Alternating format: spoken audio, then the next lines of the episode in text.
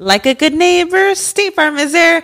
When you hear those words, you can feel good knowing that. State Farm is there to help you feel supported with the coverage you need for your car, your home, and even boats, motorcycles, RVs, and other things that matter to you. Now, let me tell you, girl, I don't got a boat, a motorcycle, or an RV, but State Farm covers my home and my car. With a State Farm agent, you know someone is there to help protect your future by helping you choose the coverage you need. With so many coverage options, it feels good knowing you can find what fits for you. And you know what? Getting insurance can be so intimidating because you don't know exactly what you need. So having an agent that could help you with each step makes it so much easier. Girl, I feel you on that. So when things get complicated and you need ways to get help, State Farm gives you options there too. Maybe you like to handle things in person or on the phone with your local agent, or you prefer to do it on statefarm.com or on the award winning app. State Farm lets you do things your way. I personally am the type of gal that likes to do things through an app. It just makes it more easier than going in person or hopping on a call. So I love that they have that option available. Girl, I like to use an app too. I'm not trying to pull up in person or, or call because I'm way too, I have too much social anxiety for that. I'm trying to do it on the app. So that's why I'm here with State Farm. And that is why, like a good neighbor, State Farm is there. With everyone fighting for attention, how can your business stand out and connect with customers? Easy. Get Constant Contact. Constant Contact's award winning marketing platform has helped millions of small businesses stand out, stay top of mind, and see big results fast. Constant Contact makes it easy to promote your business with powerful tools like email and SMS marketing, social media posting, and even events management. With Constant Contact, you'll reach new audiences, grow your customer list, and communicate more effectively to sell more, raise more, and fast track growth. Don't know much about marketing? No sweat. Constant Contact's writing assistant tools and automation features help you say the right thing at the right time every time. Plus, you can send with confidence, knowing your emails are actually reaching your customers thanks to Constant Contact's best in class 97% deliverability rate. I'm a small business owner and I believe that this is a great tool for other small business owners. In small businesses, you need to create a team. And if you're starting by yourself, Constant Contact can be the team that you need. Tackle any challenge with Constant Contact's expert live customer support. Plus, everything's backed by the 30 day money back guarantee. So get going and start growing your business today with a free trial at constantcontact.com. Just go to constantcontact.com right now. Constant Contact, helping the small stand tall. ConstantContact.com.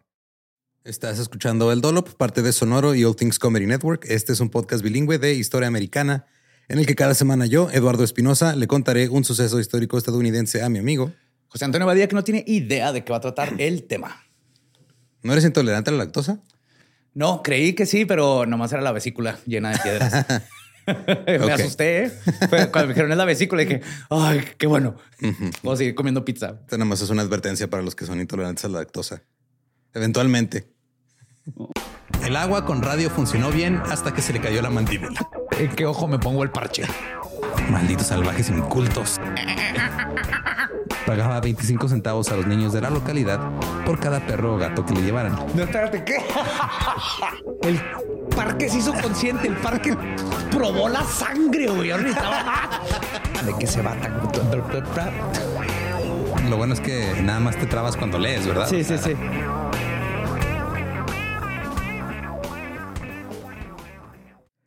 ...15 de marzo de 1767... Andrew Jackson nació en la, la región de Waxhaus, en las Carolinas. Sus padres eran los colonos escoceses irlandeses Andrew Jackson y Elizabeth Hutchinson, que habían emigrado de Irlanda en 1765. Su padre murió a la edad de 29 años en un accidente maderero mientras limpiaba la tierra, tres semanas antes de que naciera su hijo Andrew. Barriendo, me imagino con mi mamá, barriendo, barriendo la, banqueta. ¿Por qué estás barriendo la banqueta? Deja que la naturaleza tome su curso. Entonces, hasta donde entiendo yo, creo que nomás estaban como Para cortando cosas y, y ahí se murió. No sé. Cuando Jackson era joven, su madre pensó que podría convertirse en ministro y pagó para que un clérigo local lo educara. Aprendió a leer, escribir, trabajar con números y estuvo expuesto al griego y al latín. Pero se dice que tenía una voluntad y un temperamento demasiado fuertes para el ministerio. Número 16, ayúdame a cargar estas cajas. Número 8, tú pinta las paredes. Cuando Jackson tenía 12 años, él y sus hermanos mayores, Hugh y Robert, se unieron al ejército. Claro. Para luchar contra las fuerzas británicas durante la Guerra Revolucionaria Americana. Hugh murió de agotamiento por calor después de una batalla en Stone of Ferry en el 1779. No lo mató el enemigo. el calor. El sol. el sol. Andrew y Robert fueron capturados en abril de 1781. Un oficial británico exigió que le ilustraran las botas. Andrew se negó y el mayor lo cortó con una espada, dejándolo con cicatrices en la mano izquierda y en la cabeza. Robert también se negó y recibió el golpe en la cabeza y los fueron llevados a un campo de prisioneros de guerra en Camden. Ahí sufrieron desnutrición y contrajeron viruela. Oh. Esto eventualmente significaría que Andrew Jackson sería el único presidente de los Estados Unidos en la historia que alguna vez fue prisionero de guerra. Si era ese... ¡Wow! Ah, sabía que era un presidente, pero con toda la historia dije, no, ese era otro Andrew Jackson. de hecho, hay muchos Andrew Jacksons en esta historia. Está el papá que ya se murió, está este güey que es el principal. Y, luego después este, adopta niños y creo que dos se llamaban Andrew Jackson o les puso Andrew Jackson. Le gustaba mucho su nombre este güey. Sí. Eh, a finales de la primavera, los hermanos fueron entregados a su madre en un intercambio de prisioneros. Robert murió dos días después de llegar a casa. No. Pero Elizabeth pudo cuidar a Andrew hasta eh, que recuperó la salud. Luego, Elizabeth se ofreció como voluntaria para cuidar a los prisioneros de guerra alojados en barcos británicos en el puerto de Charleston, porque usaban los barcos como prisiones. Ahí contrajo cólera y murió. No, mam. Andrew Jackson ahora era huérfano. A los 14 años se había perdido todo después de la guerra. Sí. Oh. Así que regresó brevemente a la escuela, enseñó a leer y escribir a algunos niños. Eso es resiliencia, güey. Pues sí, pues vámonos a la escuela, pues. Luego estudió Derecho con un abogado llamado Spruce McKay y completó su formación bajo John Stokes. Fue admitido en el Colegio de Abogados de Carolina del Norte en septiembre de 1787. Poco después, su amigo John McNary lo ayudó a ser nombrado fiscal en el Distrito Occidental de Carolina del Norte. Mientras viajaba para asumir su nuevo puesto, Jackson se detuvo en Jonesboro y compró su primera esclava. Una mujer de aproximadamente su misma edad. Sí, sí, sí, sí. Sí me sé esa parte. Bueno, Una conozco que así era. También tuvo su primer duelo acusando a otro abogado, Way Avery, de impugnar su carácter. El duelo terminó con ambos hombres disparando al aire. Ok. Jackson comenzó su nueva carrera en la ciudad de Nashville en 1788 y rápidamente ascendió de estatus social. Mientras se hospedaba en la casa de Rachel Stockley Donaldson, Jackson conoció a la hija de su casera, Rachel Donaldson Roberts. La joven Rachel estaba en un matrimonio infeliz con el capitán Lewis Roberts y los dos se separaron en 1789. Después de la separación, Jackson y Rachel se involucraron románticamente y vivieron juntos como marido y mujer. Pero había un problema. Ella le dijo que está divorciada. oh. Pero no estaba divorciada todavía. Eso es un duelo ahí en, puerta. Roberts descubrió que su esposa se estaba acostando con otro hombre y solicitó el divorcio. Y le fue concedido basándose en la infidelidad de Rachel. Claro. Andrew y Rachel se casaron legalmente en enero de 1900, perdón, 1794. Ahora, debido a las circunstancias que rodearon la unión de la pareja y la postura moral de la mayoría de las personas en ese momento, Rachel era comúnmente ridiculizada por ser promiscua. Ah, estuvo con dos hombres. Estuvo con dos. Esto llevó a Jackson a desafiar a hombres a duelos constantemente. ¿Qué dijiste, esposa? Saca tu pistola, cabrón. En 1802, eh, Jackson se convirtió en general de división de la milicia de Tennessee. Este cargo fue determinado por votación de los oficiales de la milicia. Ahora, la votación quedó empatada entre Jackson y un güey que se llamaba John Sevier, que era un veterano de la guerra, ex gobernador. Pero el gobernador actual, Archibald Rowan, llegó y le dijo, ¿sabes qué? Yo le doy el gane a Jackson. Luego Jackson acusó a Sevier de fraude y soborno y Sevier respondió diciéndole que su esposa era una puta. Lo que provocó un tiroteo en la vía pública. Claro, claro. Poco después se reunieron para batirse en duelo, pero se separaron sin haberse disparado el uno al otro. Se dice que durante toda su vida Jackson estuvo involucrado en más de 100 duelos, la mayoría por güeyes que están haciendo cosas de su esposa. Era muy bueno para los duelos, güey. Pues hasta eso sí. Andrew y Rachel tenían una plantación, utilizaban mano de obra esclava, obviamente. A lo largo de su vida poseyó un total de 300 esclavos y era conocido por castigar duramente a los esclavos que desobedecían o huían. Sí, supe cuando dijiste su primera esclava, creo que pusiste muy bien ahí. Ajá. Sí, tuvo una plantación y luego perdió dinero, luego compró una más chiquita, pero de todos modos tenía chingos esclavos.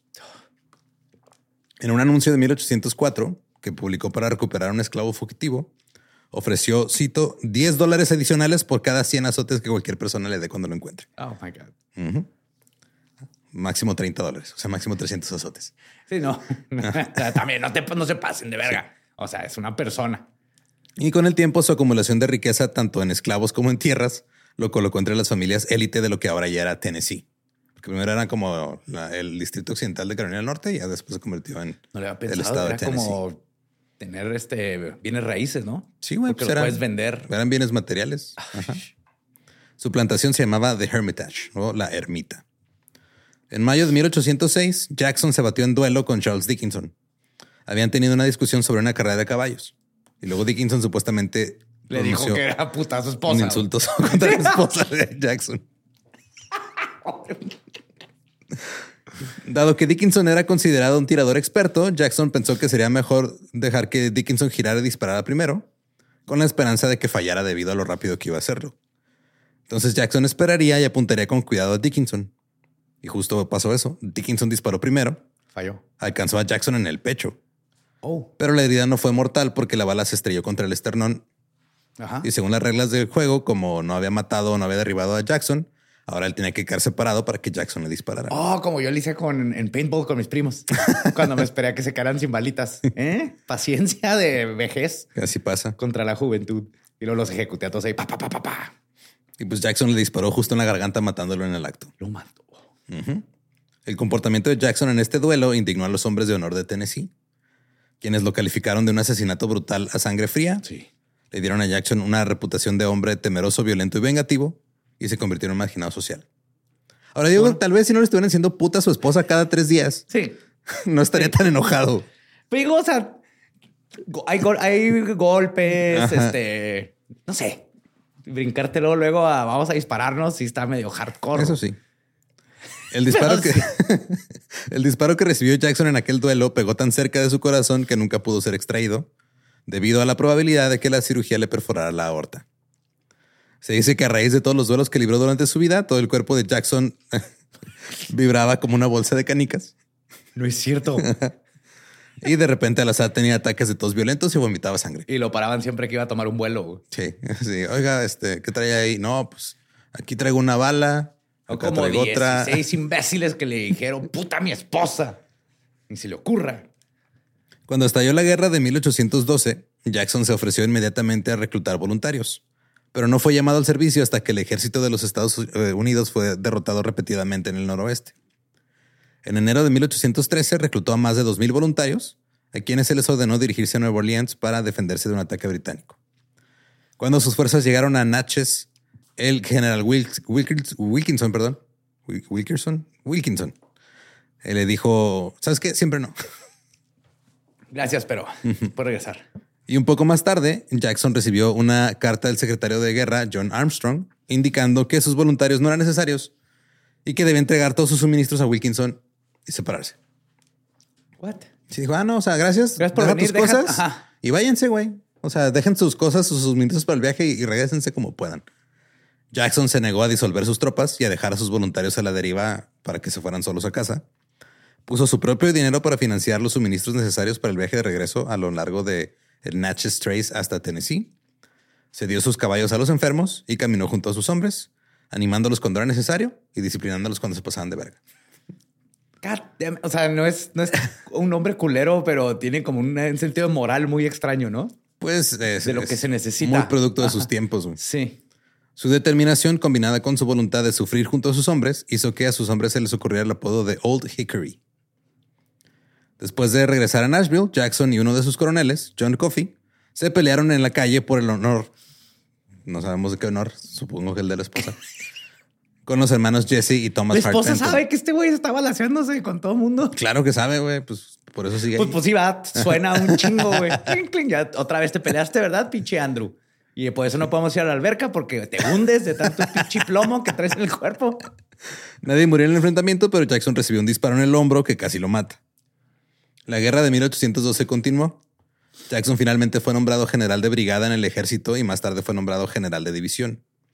Llegó de nuevo a New Orleans el primero de diciembre de 1814 y la situación era muy desesperada. Casi no había hombres, casi no había suministros. Así que aumentó su fuerza formando una alianza con los contrabandistas de Jean Lafitte. Y por contrabandistas me refiero a piratas. Lafitte, sí, sí, sí, es un pirata bien famoso. Sí, Jean Lafitte le dijo, ok, hueva, o sea, te, te, te, tiro paro, pero, o sea, no nos vas a perseguir y nos vas a hacer nada después de que te ayudemos, va. Y dijo, ok, Simón. Bien, como Pancho Villa. Y también reunió unidades de afroamericanos e indios Creek libres, pagándole a los voluntarios no blancos el mismo salario que a los blancos. Uh, ¿eh? Nada más los trata también cuando son soldados. Para él. sí. Esto le dio a Jackson una fuerza de aproximadamente 5 mil hombres. Entonces trae a sus, eh, sus soldados, esclavos liberados, este, nativos americanos y piratas. Llegaron los británicos a Nueva Orleans a mediados de diciembre. Es un videojuego, güey. es el es un Creed. videojuego de, ajá, de piratas con nativos contra British. No te la creo. Si lo ves en un juego todos juntos, dices, eso no pasa en la No. vida real. Los británicos llegaron a Nueva Orleans a mediados de diciembre con un ejército de unos de 10 mil hombres, más o menos, el doble. La batalla de Nueva Orleans tuvo lugar el 8 de enero de 1815. Jackson derrotó a los británicos con la mitad de los hombres que ellos y sin suministros. Y luego descubrió más tarde que el Tratado de Paz se había firmado el 24 de diciembre, 15 días antes de la batalla. Whoopsie. Ey, sorry, no leí mi correo, güey. Pues, Pues es que también- Ponle urgente ahí en Sí, el sujeto. Aparte se, se tardaba un chingo en llegar porque pues, lo ratificaron el 27 de diciembre y llegó a Washington hasta febrero de 1815. Oh, shit. Entonces, Algo que leí es que creo que Madame Lalaurie, que ya, ya lo veremos en leyendas, pero ella tuvo que ver con que la Frit dijera Simón y se uniera a las fuerzas. ah, ok. Pero si no hubiera dicho que sí la Frit, hubiera cambiado la historia de De Estados, Estados Unidos. Unidos. Sí, los hubieran vuelto a, a colonizar. Sí. Después de desplazar a los británicos, permaneció al mando de las tropas y luego continuó desplazando a los nativos americanos en las zonas bajo su mando. Gracias, Pai. Básicamente les dijo. Firmó cinco tratados entre 1816 y 1820 en los que los Creek, los Choctaw, Cherokee y Chickasaw se dieron decenas de millones de hectáreas de tierra a los Estados Unidos. Luego Jackson se vio envuelto en un conflicto en las Floridas. El antiguo puesto británico en Prospect Bluff, que los estadounidenses conocían como el Fuerte Negro, tenía a más de mil ex soldados de los Marines y coloniales británicos, tenía esclavos fugitivos y tenía varios pueblos indígenas todos ahí mezclados porque los andaban persiguiendo por todos lados. Jackson invadió Florida. La resistencia de los Seminoles y los españoles terminó efectivamente en mayo de 1818. La victoria de Jackson fue fundamental para convencer a los Seminoles de firmar el Tratado de Moultrie Creek en 1823, que entregó gran parte de sus tierras en Florida. Así que mientras sus soldados le decían Old Hickory, los eh, nativos le decían eh, Sharp Knife, Ay, güey. Cuchillo afilado. Sí, el Sí. fila, el filoso. el filoso. En 1822, Jackson aceptó postularse a las elecciones presidenciales de 1824 y fue nominado por la legislatura de Tennessee en julio. En las elecciones presidenciales, Jackson obtuvo el 42% del voto popular y 99 votos electorales. Fue el único candidato que ganó estados fuera de su base regional. Ya tenía su reputación de ser un gran líder militar y todo Y este que puede aguantar una bala. güey. Varias. Sí. John Quincy Adams dominó otros estados, William Crawford ganó un par y Henry Clay ganó otros tres en el oeste. Pero como ningún candidato obtuvo una mayoría de 131 votos electorales, la Cámara de, Representante, de Representantes perdón, celebró una elección contingente según los términos de la duodécima enmienda. Esta enmienda dice que solo los tres principales ganadores de votos electorales son elegibles para, el- para El que estar sigue. ahí. Simón. Ok. Así que quitaron a Clay, que fue el que menos tuvo. Eh, y Clay, quien también fue presidente de la Cámara y presidía sobre la resolución de las elecciones, veía a Jackson como una amenaza para el país. Claro. Entonces él apoyó a John Quincy Adams y John Quincy Adams ganó la elección en la primera votación, o sea, la, la siguiente elección. Adams nombró a Clay como su secretario del Estado, Mm, lo que llevó a los partidarios de Jackson de acusar a Clay y Adams de haber llegado a un acuerdo corrupto. obvio. Después de las elecciones, los partidarios de Jackson formaron un nuevo partido para socavar a Adams y asegurarse que no tuviera otro mandato. Y la presidencia de Adams, la verdad, no fue buena. Lo veían como parte de una élite intelectual que ignoraba las necesidades de la población. La cuidaba a los suyos. No pudo lograr nada porque el Congreso bloqueaba sus propuestas. En su primer mensaje anual al Congreso, Adams afirmó, cito, estamos paralizados por la voluntad de nuestros electores. Uh, lo cual se interpretó como su posición a la democracia. Ajá.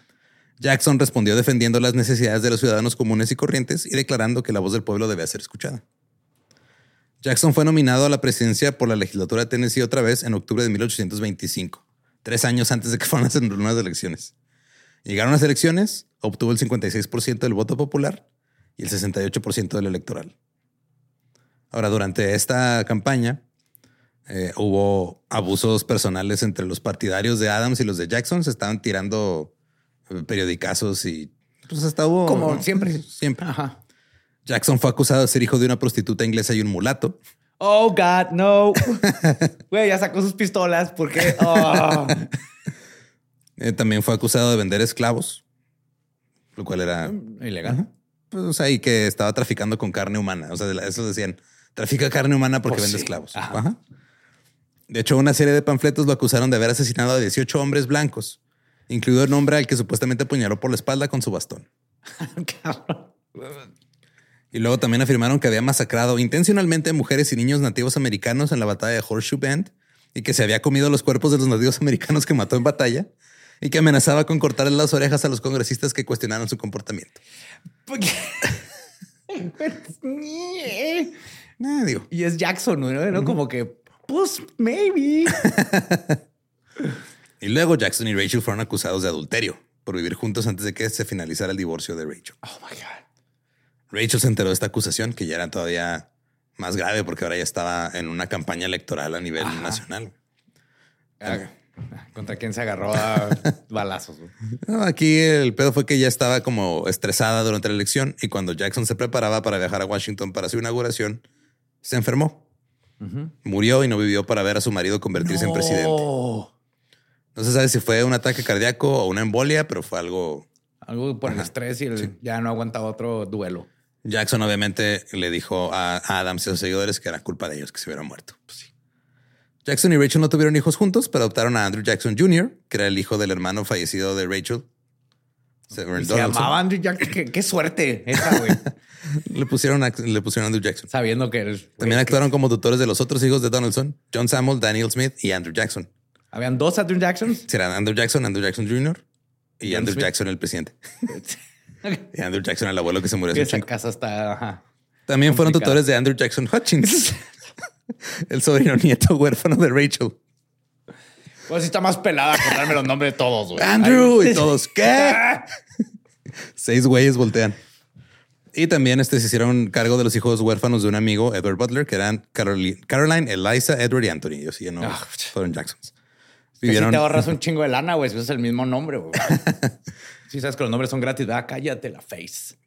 a lo mejor había impuestos por nombres o No algo, sé. no sé. Y Jackson también ha adoptado a, a tres hijos de la tribu Creek que vivían con ellos. What? Ajá. Eh, estaba Lincoya, que era un huérfano Creek que Jackson había adoptado después de la batalla de Talushatsi, y dos niños a los que llamaban Theodore y Charlie. Cool.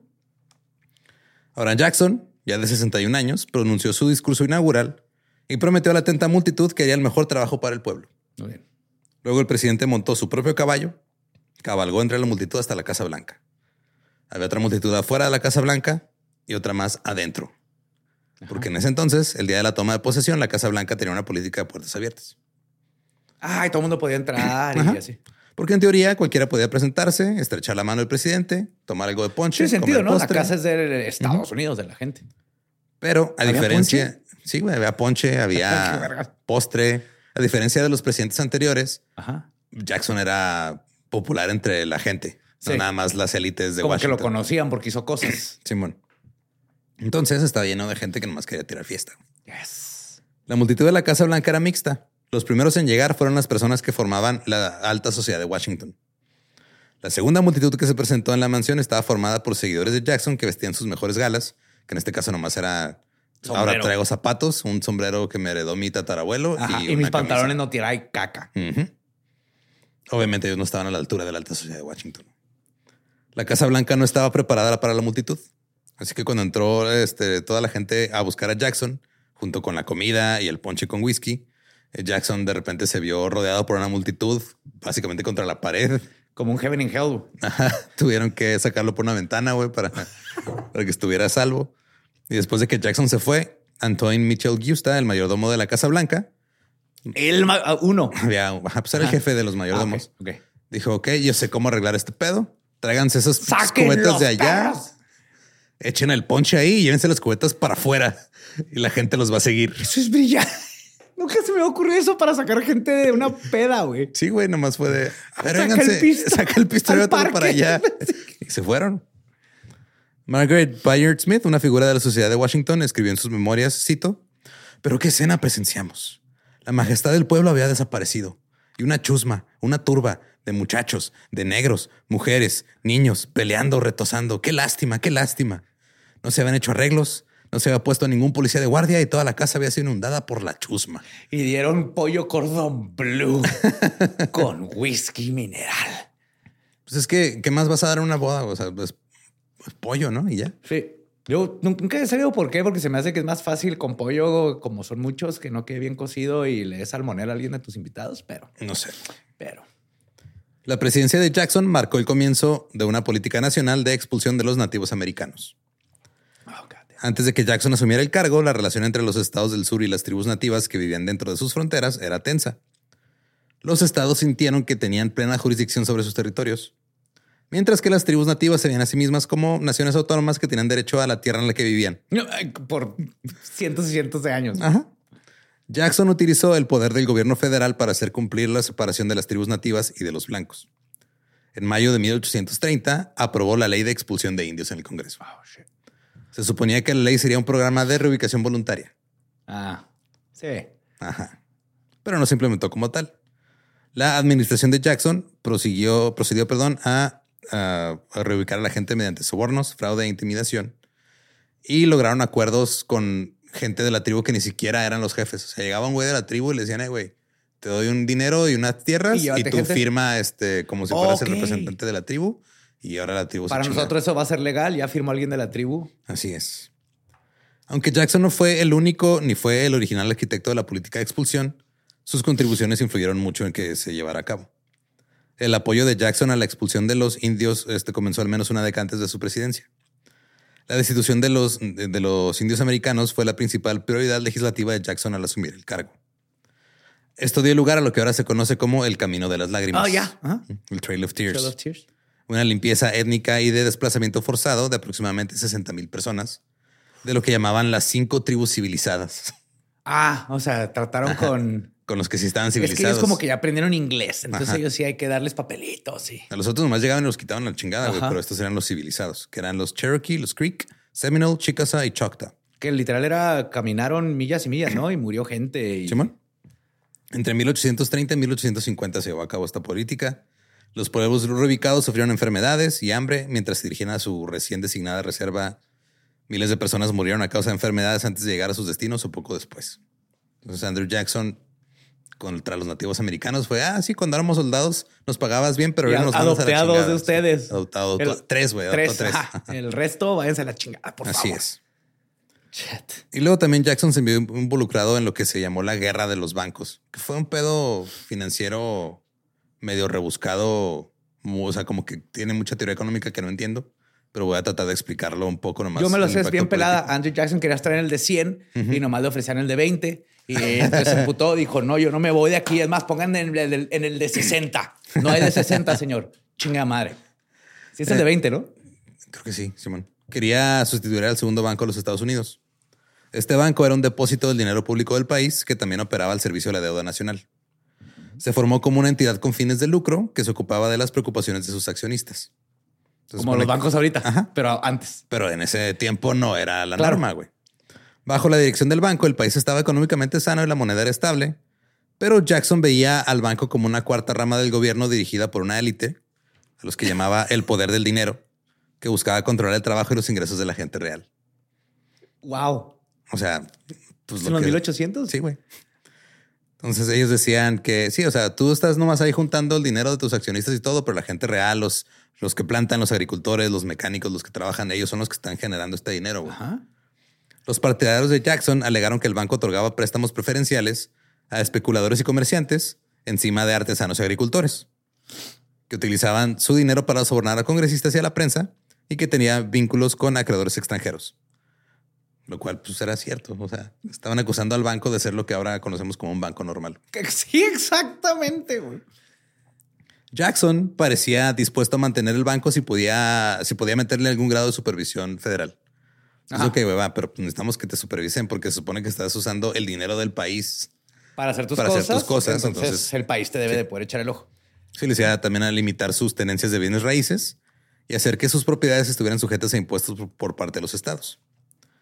Nicholas Beadle, el ejecutivo del banco, fue convencido de emprender una acción abierta por Henry Clay, uno de los que había sido de los este, oponentes de Jackson, que dijo, güey, me voy a volver a postular para presidente, vamos a hacer este movimiento político. Se supone que el estatuto se iba a renovar este, en- en- dentro de dos años Ajá. del banco, pero le dijo Clay a Beadle, renuévalo antes. Porque dijo que sí iba a hacer que Jackson tuviera que como que tomar un lado públicamente antes de las elecciones. Ya.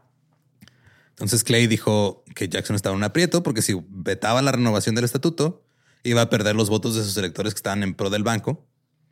Pero si firmaba la carta y lo aprobaba, iba a perder a sus electores anti-banco. Como, como ahorita que ningún presidente en México dice que es pro aborto o pro marihuana o anti y todos Ajá. se mantienen neutrales para no perder así. Justo. Después de que se aprobara el proyecto de ley de la renovación del estatuto en el Congreso, Jackson lo vetó el 10 de julio de 1832, argumentando que el país no debería ceder la voluntad de la mayoría a los deseos de los ricos.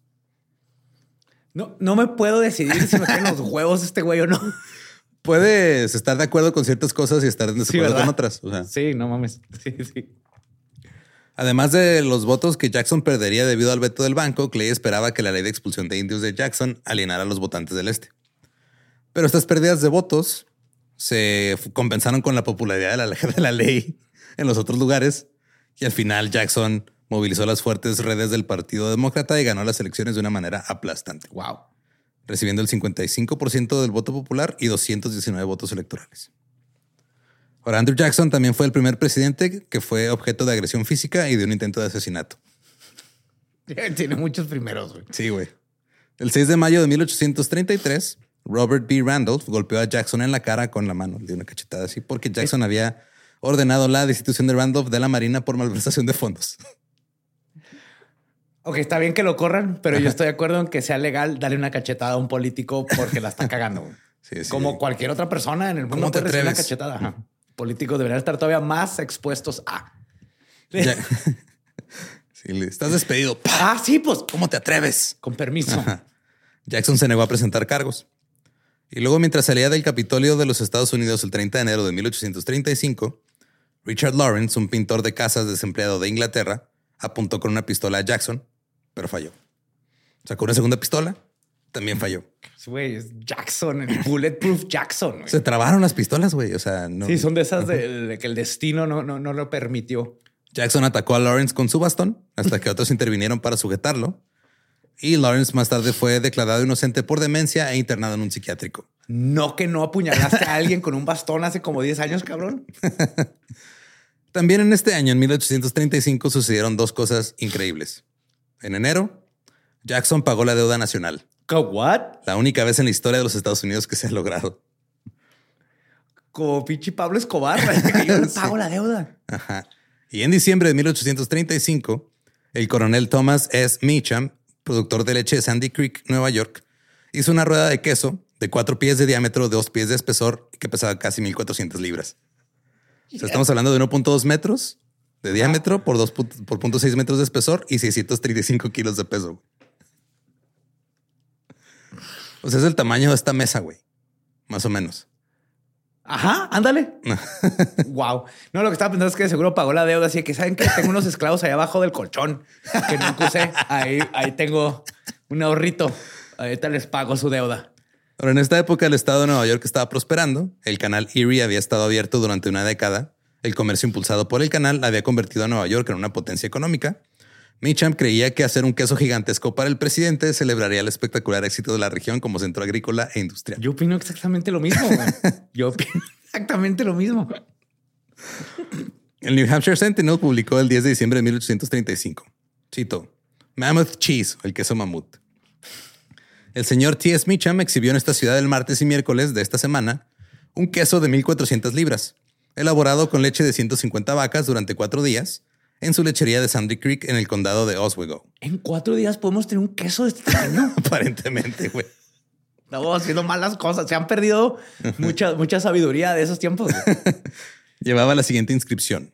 Para Andrew Jackson, presidente de los Estados Unidos. Expuso también... Nomás llévese, güey. Lléveselo. Yo no se lo Usted paga llevar. el envío, Ah, güey, pero sí. Es suyo. Expuso también un cinturón nacional que se levantó con mucho gusto, presentando un fino busto del presidente, rodeado por una cadena de 24 estados, unidos y enlazados entre sí.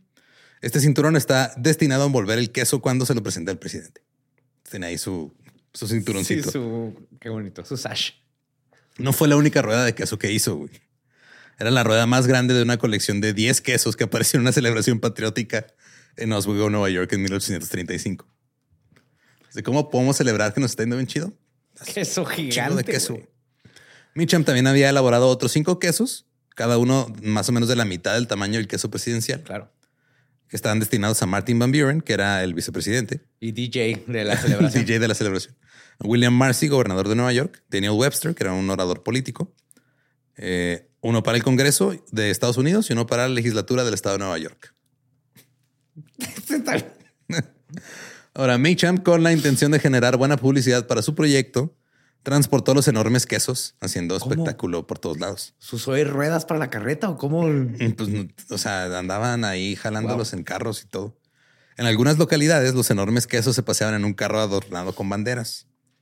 En la ciudad de Nueva York, los quesos se exhibieron ante multitudes de curiosos en el Masonic Hall. Wow. Y no llevan guardia, así que cuidado, aquí está lleno de quesadilleros. no descuiden los quesos. Daniel Webster, que andaba de paso por la ciudad, aceptó alegremente su gran queso de 100 personas. ¡Eh, a huevo! estoy! El queso de Jackson fue enviado a Washington en un buque velero y el presidente lo aceptó en la Casa Blanca. Muy bien. Eso es épico. Envió, El primer queso gigante en entrar a la Casa Blanca güey, para un presidente. O sea, qué bonito. 630 kilos de queso, güey. Un chingo de quesadillas. Pay de queso. Hagas lo que hagas, es un chingo. Todo va a tener es queso. Mi familia de ahora en adelante todo lleva queso. Cereal, queso. Lonche, queso, obviamente. Ensalada, queso. Jackson envió una carta de profuso agradecimiento a Meacham el primero de enero de 1836. La carta decía en parte, cito, le ruego, señor, que asegure a quienes se han unido a usted en la preparación de estos regalos, en honor del Congreso de Estados Unidos y yo mismo, que son verdaderamente gratificantes como prueba de la prosperidad de nuestros resistentes campesinos del estado de Nueva York, que se dedican al trabajo de la lechería. Qué bonito. Qué bonito. La otra vez vi en TikTok un señor que compró, no un señor, un vato, como 19 kilos de parmesano Ajá. porque se equivocaron en el precio. Ok. Sea, estaba mal y le dijo, a ver si sí está así y compra todo el, el parmesano. rueda gigante, sí. Ajá. Y la esposa le está diciendo que para qué chingados y él está diciendo, pues, pues come on. Como a, Pues ahí a está, 20 sí. dólares por 20 kilos. Yo hubiera hecho lo mismo. Entonces, Andrew Jackson tenía 1400 libras de queso. Repartió trozos gigantes a todos sus amigos. Pero la rueda era tan grande que pues, no hizo ninguna diferencia realmente. Así que ahí permaneció en el pasillo de la Casa Blanca por más de un año. Nomás hizo más bueno, güey. y así se inventó la cheeseburger, güey, porque empezaron a poner las hamburguesas. Llegó el, el húmedo y cálido verano de Washington, D.C. Mm. El queso empezó a apestar todo. Los habitantes de Eso Washington... significa que está más bueno. Pregúntale a los franceses. Eso sí. Aunque los habitantes de Washington decían que podían oler el queso a varias cuadras alrededor de la Casa no Blanca. es cierto. Algunos lo calificaron como un horror maloliente. Pero Jackson no quería tirar el queso porque había sido un regalo. Claro, claro. Entonces, cuando estaba a punto de dejar la presidencia, se dio cuenta de que no podía dejar el queso ahí. No, es su, eso es su responsabilidad. Ya lo adoptó Obviamente no quería llevárselo. Entonces decidió hacer otra fiesta, con grilled cheese. una fiesta Grilled de cheese queso. party. Sí. Estaba prevista una recepción y recordando a las personas que fueron a su primera toma de posesión, dijo, vamos a invitar a todo el mundo.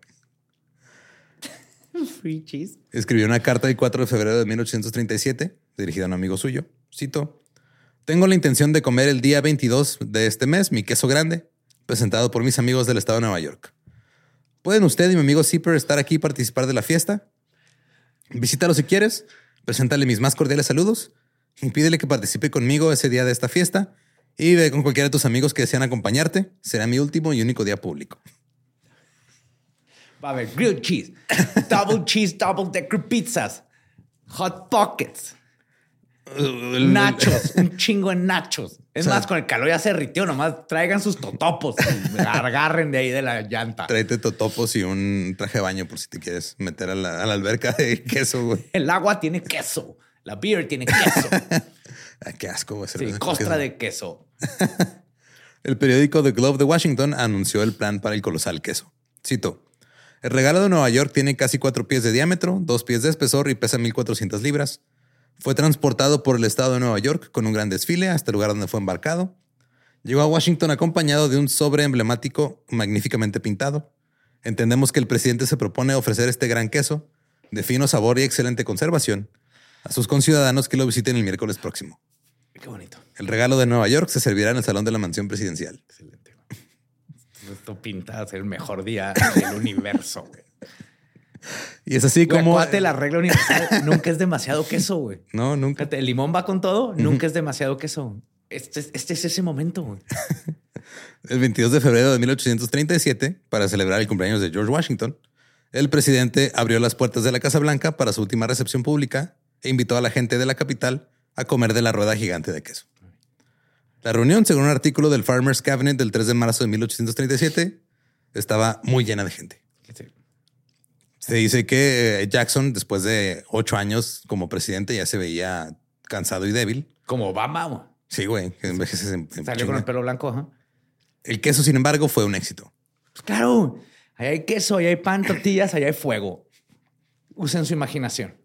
Era muy popular entre la multitud, aunque algunos informes decían que tenía un olor sorprendentemente fuerte. Cito, surgió un olor extremadamente fuerte, tan fuerte que abrumó a un número de dandies y damas indiferentes. Y no, Jackson desde arriba. Eso significa que está más bueno. Pregúntenle a los franceses. Lafitte, ven, tú, tú Decía un artículo, este lo decía un artículo que apareció en el Journal of Politics and Literature, un periódico de New Hampshire. Pero creo que la mejor este, descripción de este evento la hizo un reportero cuya solo tenemos sus iniciales, OPQ. Era corresponsal en Washington del New York Ex- Express. Describió la escena de la siguiente forma. Cito. Queso, queso, queso estaba en los labios y en la boca de todos. Todo lo que escuchabas era queso. Todo lo que veías era queso. Todo lo que olías era queso. era queso, queso, queso. Chorros de queso subían por la avenida en los puños de todos. Había bolas de queso en 100 bolsillos. Cada pañuelo olía queso. Toda la atmósfera a lo largo de media milla a la redonda estaba infectada de queso. Lo olí con cada brisa. Me apresuré con la multitud a coger un poco, e incluso con una mirada me habría sentido satisfecho. Pero ay de mí, infeliz. No obtuve queso.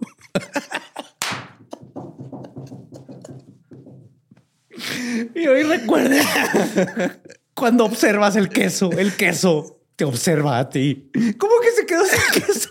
Rompí mi sombrero en vano. Empujé, empujé a los negros y aplasté sombreros. Empujé, me retorcí y luché entre la multitud. Y finalmente, enloquecido por la desesperación, subí a los mismos hombros de la masa en busca de queso, pero ya no estaba ahí. Todo se había ido. Cuando llegué a la mesa sobre la que lo habían extendido, no quedaban más que unas cuantas migajas dispersas y sospechosas. El coronel Benton tenía un bulto de queso sobre el cual estaba explayando. Oh, cómo se me hizo la boca, cómo se me hizo agua la boca por ese trozo de queso. Hasta el día de mi muerte lo recordaré. No obtuve queso. No mames, pobre señor. Ay, güey. Pobrecito este hombre. Pobrecito, güey. Ah.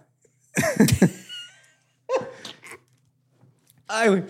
Al cabo de dos horas el queso se había acabado. Dos horas. No quedaba nada. Excepto el queso que había sido básicamente molido hacia la alfombra, untado en las cortinas que usaron como servilletas. Tras Ay, el consumo, el queso de Thomas Mitchum dejó un legado duradero en la Casa Blanca. En marzo de 1837, cuando el recién elegido presidente Martin Van Buren se mudó ahí, todavía olía a queso. En 1838 le dijo a una invitada en una cena, que era la, esta Elisa Davis, esposa del senador John Davis, que tuvo que airear las alfombras, deshacerse de las cortinas y blanquear y repintar las paredes para eliminar el aroma. Ahora, Van Buren Ay. Todavía tenía el queso que le habían dado también a él, güey, cuando era vicepresidente. Oh, shit, sí es cierto. Quesada, parte 2. Así que en 1839 vendió el último queso de Mitcham y las ganancias se destinaron a organizaciones benéficas. Ah, qué padre. El National Intelligencer señaló, cito, un queso que pesa 700 libras se encuentra ahora en la tienda del señor William Orm, cerca de la esquina de 11th y Pennsylvania, donde permanecerá entero durante un día y luego se venderá en cantidades adecuadas para compradores. No. Proviene de la lechería del coronel Mitcham del condado de Orange, Nueva York, quien lo presentó hace dos años al presidente de los Estados Unidos. Bueno, a la ahora presidente de los Estados Unidos y está conservado con mucho cuidado. Querido señor OPK, que no probó el queso, este es su momento para superar ese trauma. Güey, es que está Lovecraftiano. Es, es Alan Poe, güey. Así. Su... Se, se dormía y había un queso diciendo ahí. Quesadilla, quesadilla. Ay, güey. Al haber sido elaborado expresamente para el presidente y por un caballero cuyos quesos gozan de gran reputación, se puede suponer que es de la mejor calidad. De hecho, en Sandy Creek hay un, este, un marcador en, en el sitio de la granja donde, de Thomas Mitcham, donde está ahí la placa de aquí es el hogar del gran queso. la Andrew Jackson dejó la presidencia. El último día completo de su presidencia reconoció la República de Texas. Oh. Luego se retiró a su este, plantación y siguió siendo influyente en la política nacional estatal. Preson- presionó para la anexión de Texas. Pensaba que causaría una división nacional por esclavitud, pero temía que luego los británicos quisieran usar a Texas para amenazar a los Estados Unidos. Ajá. Jackson escribió varias cartas al presidente de Texas, Sam Houston, instándolo a esperar a que el Senado, a- el Senado aprobara la anexión y explicándole cuánto se beneficiaría si fuera Texas parte de Estados Unidos. El Senado aprobó un proyecto de ley para anexar Texas y fue firmado el 1 de marzo de 1845. Que fue el último, ¿verdad? sí, sí. En unirse. Jackson fue, después de que se anexó Texas, como que Jackson dijo, ya estuvo, ya me voy. Sí, Murió de tuberculosis, hidropesía e insuficiencia cardíaca a los 78 años de edad, A los 78. el 8 de junio de 1845.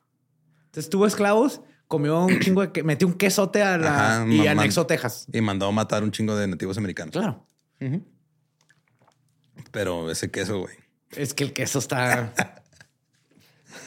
Estaba rodeado de familiares y amigos en su lecho de muerte. Y según ellos, que yo no les creo, pero según ellos, sus últimas palabras fueron: Oh, Chetos. oh, no lloren, sean buenos niños todos, nos reuniremos en el cielo. No, ni de pedo dijo eso. Ni de pedo dijo eso. Ajá. Fue enterrado en la misma tumba que su esposa Rachel. Guau, qué bonito. Entonces lo mataron como cuatro enfermedades. Se necesitaron como cuatro enfermedades. Para matar a Andrew Jackson. güey.